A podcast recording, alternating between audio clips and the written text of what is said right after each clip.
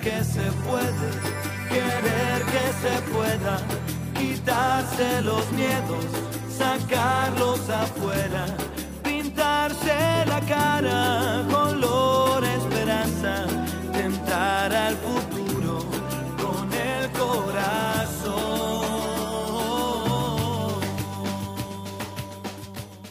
Bienvenidos nuevamente a Riqueza Latina. Yo soy Flor de María McNally, soy un agente de bienes raíces aquí en Cincinnati, Indiana, Kentucky, Maryland, todos los 50 estados yo los puedo ayudar.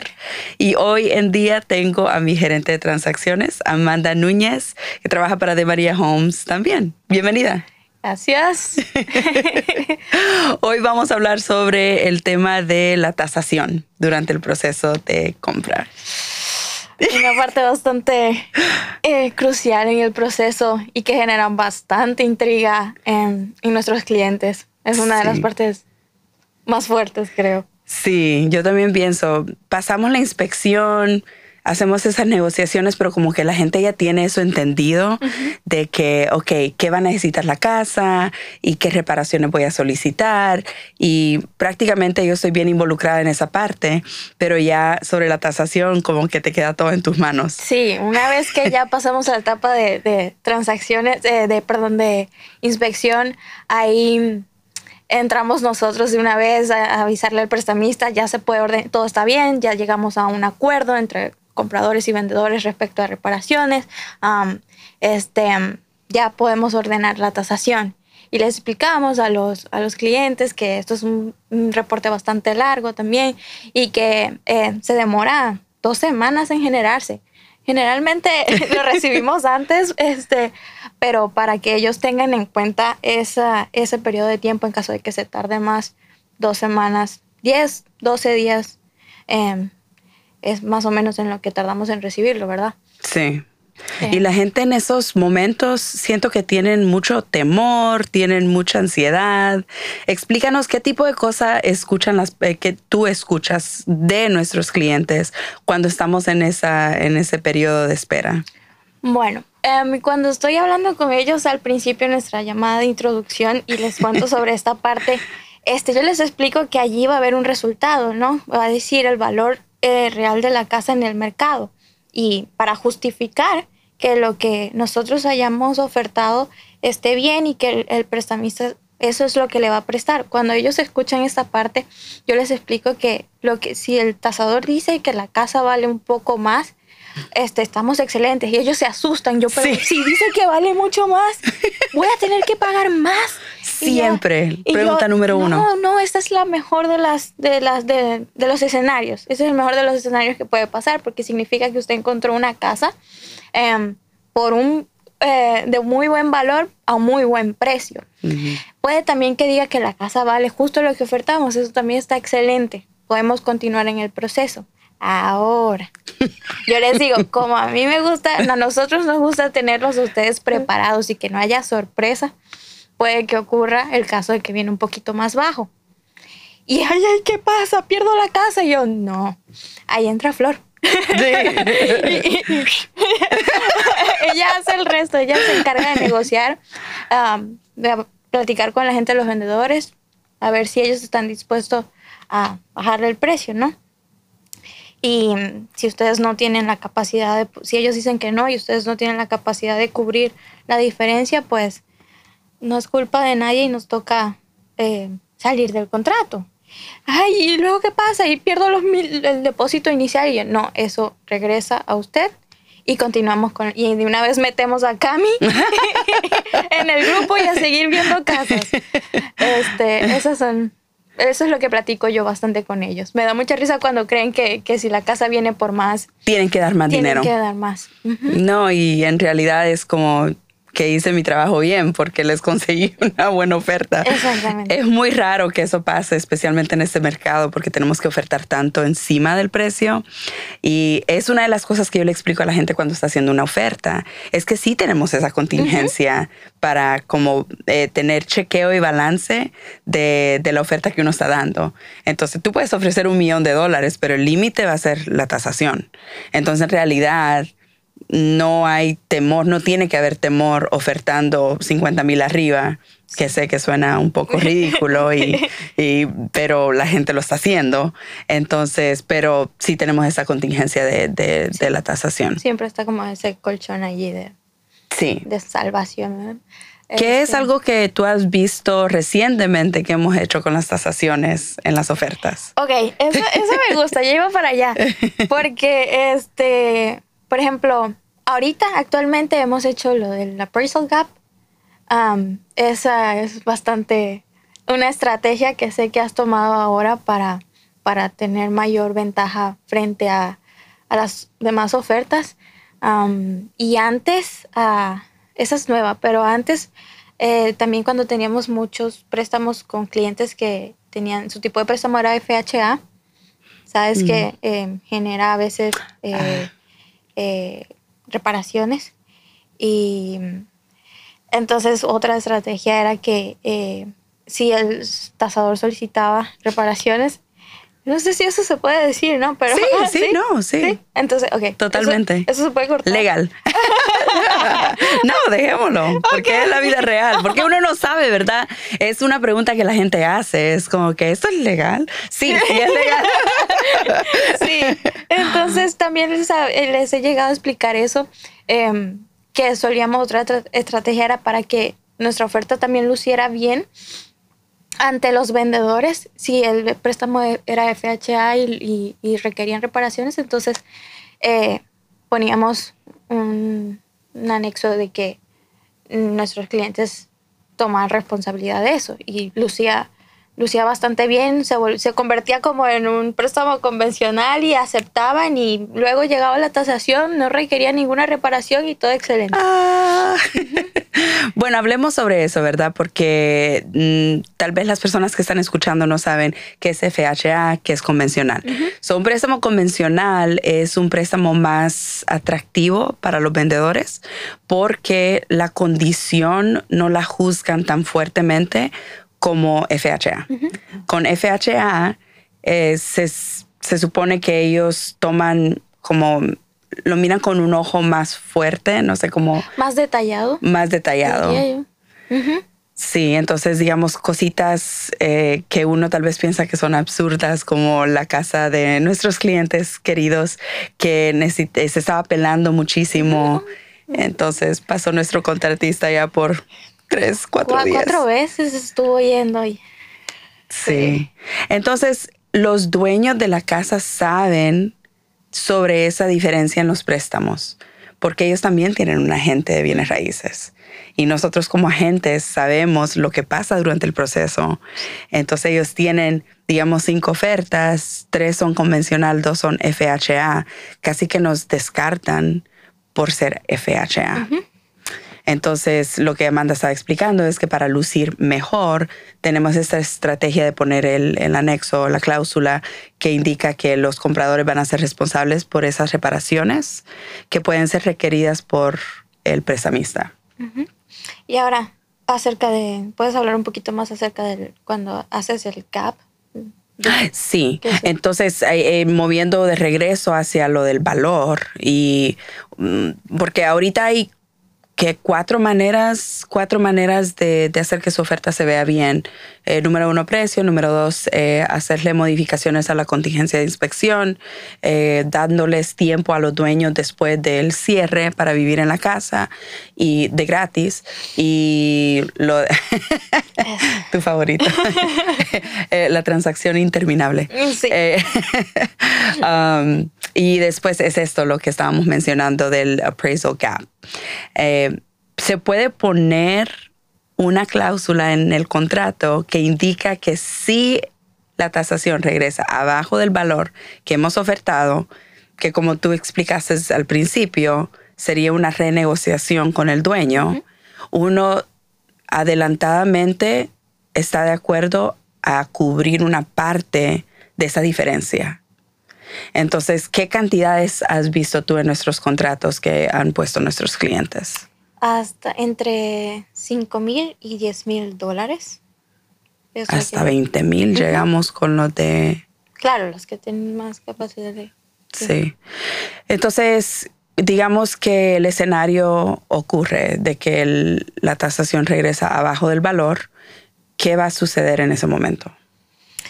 Eh, bueno, ahí, digamos, por ejemplo, si la casa vale, eh, ofertamos 155, la casa vale 150 y tenemos esa, con, esa anexo de que mm, nuestro comprador puede cubrir, digamos que el contrato dice en el anexo que puede cubrir eh, 5 mil más am, sobre el valor que dice el tasador, entonces se mantendría el precio, eh, ¿verdad? De los 150 mil, 155 mil que se ofertaron. Sí, pues, ofertamos 155, el, atas- el tasador dijo el valor es 150, nosotros adelantadamente habíamos acordado cubrir una diferencia de 5 mil, entonces ahí quedaríamos en 155. Exacto. Y ahora si llega a regresar el valor en 140, ¿qué ocurre en ese, en ese mismo escenario? Entonces, en el contrato se dice que solo el, el comprador puede eh, cubrir 5 mil. Entonces allí entrarías tú a negociar con el vendedor si él está dispuesto a dejarla en 145, Así es. ¿verdad? Este, así quedaríamos. Sí, y, y la mayoría del tiempo lo que termina pasando, como pasó con nuestro cliente la semana pasada, es que el dueño ya está bien, eh, ya estamos bien adelantados con el proceso. Entonces, en realidad, para ellos, lo que les va a explicar su agente es que tendríamos que empezar de nuevo. Es verdad. Entonces, la mayoría del tiempo, ¿qué termina pasando? Solo continuamos. Continuamos, el dueño baja el precio y seguimos adelante. Sí, porque ya, ya llegar a esa etapa ya estamos, digamos, hemos cubierto como el 70% de, de, de la transacción, ¿no? Entonces, echarse para atrás ya en ese momento No vale la no pena. vale la pena. Y, y expliquémosle también a, a los que están vendiendo una casa que qué significa, qué efecto tiene regresar al mercado. Mm, volver al mercado. Ah, eso genera así. Yo sé que siempre cuando una casa regresa al mercado, yo veo que tu teléfono no para de sonar. Porque vienen las preguntas de por qué volvió al mercado, por qué Ah. volvió al mercado. Incluso si lo, lo especificamos, ¿no? Sí. Pero eso. eh, Como que es un golpe, es, es algo que, que la gente nota, número uno, y, y que la gente lo toma en cuenta diciendo, ok, tal vez esto es una oportunidad para nosotros negociar, porque los dueños ahora pasaron por todo el proceso y tuvieron que regresar al mercado, tienen más motivación, tienen menos tiempo y es una marca mala. claro. Entonces, en realidad no vale la pena regresar al mercado. Y por todas esas razones, es, es, no es bonito cuando regresa la tasación abajo, pero en realidad la mayoría del tiempo es que sí van a bajar el precio y no vamos a perder la casa. Entonces terminamos también en un gane-gane. Sí. ganar, ganar, sí. Porque le bajamos el precio y pueden seguir adelante con la compra. Sí. Sí. ¿Qué otras cosas hemos visto con las tasaciones? Obviamente las reparaciones. ¿Qué tipo de reparaciones has visto tú que, que se han requerido para seguir con la compra? La verdad nunca he visto algo, siempre les explico que nunca, en los casi dos años que llevo aquí, em, he visto reparaciones bastante grandes. Más que todo es si mm, cuando la pintura se está am, desconchando, am, esa es la, la mayoría. Recuerdo una vez que hubo una que era solo un bombillito. Era un ventilador de techo y tenía el bombillito así salido y se le veían los cables. Y ese era lo que el tasador había solicitado reparar. Entonces todos estábamos como que, ay, ya está, yo voy y lo, arreglo. Porque a veces las casas eh, están vacantes, ¿verdad? No está el dueño allí mm, mm, todavía habitándola. Entonces hay que mandar a alguien de quizás dónde para que lo haga, solo por ese pequeño detallito. Pero no son cosas mayores. No. Y nosotros en nuestro equipo tenemos la ventaja de que tenemos una persona dedicada a hacer reparaciones de parte de nuestros clientes. Entonces, solo una llamadita, necesitamos X, Y, esto, esto, aquello. Él se va y Lo hace. Podemos cumplir. ¿Cuántas veces? ¿Cuántas veces veces? lo manden. Porque luego de que eh, nosotros tenemos que avisar que esa reparación ya se hizo, porque necesitamos volver a enviar al tasador. El prestamista necesita volver a enviar al tasador para asegurarse de que está, de que está bien. Entonces a veces ellos dicen, no, le faltó meter este cablecito. y allá, allá va él otra vez. otra vez. Sí. Y es muy frustrante porque ¿qué causa eso cuando tenemos que estar iba de mandar a una persona a ver la casa? Eso es para mí mucho movimiento entre, entre coordinar con el contratista, coordinar con, los, con la gente, con los dueños. Um, para mí es esa parte, ¿no? Sí. Eh, así, asegurarme. Y entonces también uh, asegurarse de que cumpla el, el, tiempo, ¿no? Sí. Porque si eso tan, ah, después que va el tasador otra vez, tiene que él uh, modificar. modificar el reporte y eso toma tiempo. Y luego que lo modifica, lo llevan de nuevo a revisión y la revisión se demora uno o dos días. Entonces es, es frustrante porque la línea de tiempo que tenemos, el margen de tiempo que tenemos, a veces puede ser un poco corto. Sí. Sí, sí, sí. Puede hacer que nos, nos quede una semana y que recibamos esa tasación y que diga necesitamos esta lista de reparaciones. Es como, ah. Pero tan, pronto la tenemos, tan pronto mandamos y, y, lo resolvemos. Y la mayoría de los agentes no tienen esa ventaja de tener a un contratista en su equipo que, que, está dedicado a nosotros y nuestros clientes. Entonces, bien bonito poder tener esa opción. Así es. No me puedo imaginar cómo sería si no, no tuviéramos a él en nuestro equipo. Yo tampoco. Entonces, hablemos un poquito para, para terminar este episodio sobre ¿Qué es una tasación? ¿Qué hace el tasador cuando, cuando va a ver la propiedad? ¿Qué, ¿Qué, se requiere del cliente durante ese durante ese evento? yo les explico que durante ese tiempo no hay nada que, que, ellos tengan que hacer de su lado. Es nosotros solo nos encargamos de avisar que ya se puede enviar. Ese tasador va a la casa, la, la inspecciona, pero a mí me gusta más decirle como la revisa, ¿verdad? para asegurarse de que em, cumple con el, que el valor, para asegurar cuál es el valor de la casa. entonces, él también sé que hace como comparación, prepara, hace unos comparables con respecto a las casas em, alrededor del vecindario que cumplan con las mismas características, ¿verdad? Para justificar también los precios. Mm, que eso es algo que también harías tú en caso de que nuestro, digamos, si nosotros estamos del lado de los vendedores, Tú haces eso para justificar que el precio que nosotros estamos poniendo es está alineado con el mercado. Exacto. Sí. Entonces ellos, ellos, eh, como te digo, buscan bastantes opciones. Estamos hablando de cuatro a diez comparables y los ponen en un reporte y ya cuando él entrega ese reporte a la prestamista, ¿qué ocurre después de eso? Um, ellos sé que se lo envían a, nuestro cliente, que ellos de una vez preguntan, ¿cuándo está el reporte? Y yo, bueno, hay que esperarse uno o dos días para que eh, el departamento de auditoría lo revise. Ahí está, la, auditoría del prestamista.